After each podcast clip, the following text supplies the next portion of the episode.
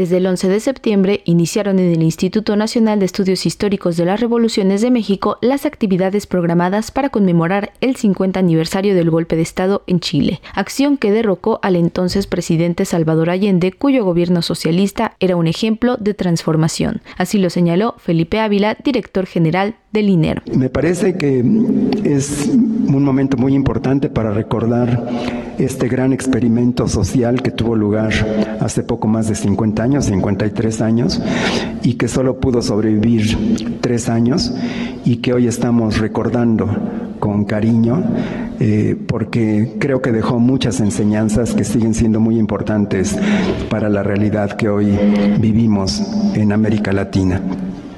Y creo que es además doblemente importante porque no solamente conviene recordar, traer a la memoria este gran eh, experimento social que se estaba desarrollando en Chile, sino también porque creo que nos deja muchas enseñanzas para la forma en que se tienen que llevar a cabo las transformaciones sociales en las que están empeñados buena parte de los actuales gobiernos de América Latina. Y para que vean eh, la manera en que hay que vencer las resistencias de los grupos dominantes que no quieren dejar sus privilegios y su poder. A lo largo del coloquio académico inaugural se desarrollaron mesas de análisis en las que se abordaron los temas de las Fuerzas Armadas chilenas y las revistas de oposición a la dictadura en Chile a cargo de los historiadores César Valdés y Roberto Urra, respectivamente. Por parte de la historiadora Gabriela González se desarrolló el tema del Proyecto 5, Pueblos e Informática en el gobierno de Salvador Allende, mientras que la historiadora de arte Abigail Dávalos abordó en la mesa de reflexión el tema de la resistencia desde los muros y la intervención urbana como práctica política durante la dictadura. Los rayados inmediatos al 73 que comienzan a aparecer en las poblaciones son escrituras desde el clandestinaje, desde el recuerdo y la cita de la política, de la consigna y de la conmemoración. Sus mensajes son directos, la protesta contra la dictadura, contra la represión, contra las desapariciones. No hay tiempo aquí para las metáforas. Se estaba ante la urgencia de denunciar un acontecimiento atroz. Tú ni siquiera mereces un graffiti. Es el mensaje sustraído de un rayado urbano realizado en la década de los 80 en Santiago de Chile, que en su simpleza permite la lectura de la complejidad del entorno. ¿Quién ni siquiera merecía un grafiti? Nos preguntamos.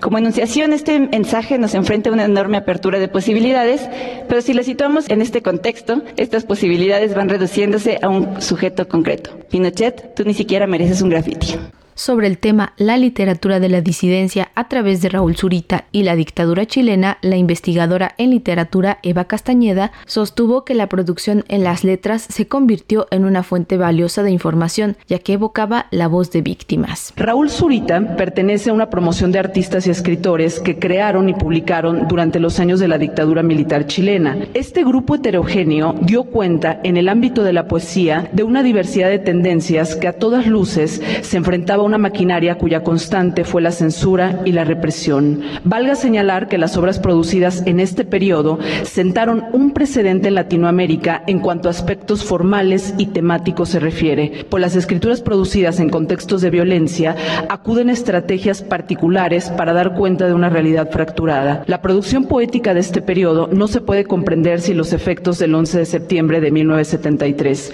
ya que todos los órdenes de la vida fueron afectados por la que intentó mantener un control absoluto en la creación artística, esto con el propósito de eliminar cualquier expresión que fuera contraria al régimen. Además de este coloquio académico, se llevará a cabo uno estudiantil, un seminario interinstitucional, un conversatorio, la proyección de un documental y la emisión de un programa de radio que se podrá sintonizar el miércoles 13 de septiembre a las 13 horas por esta emisora. Las actividades programadas para la conmemoración por el 50 aniversario del golpe de Estado en Chile tendrán lugar hasta el 23 de septiembre en el Instituto Nacional de Estudios Históricos de las Revoluciones de México. Los horarios se pueden consultar en la página oficial del recinto.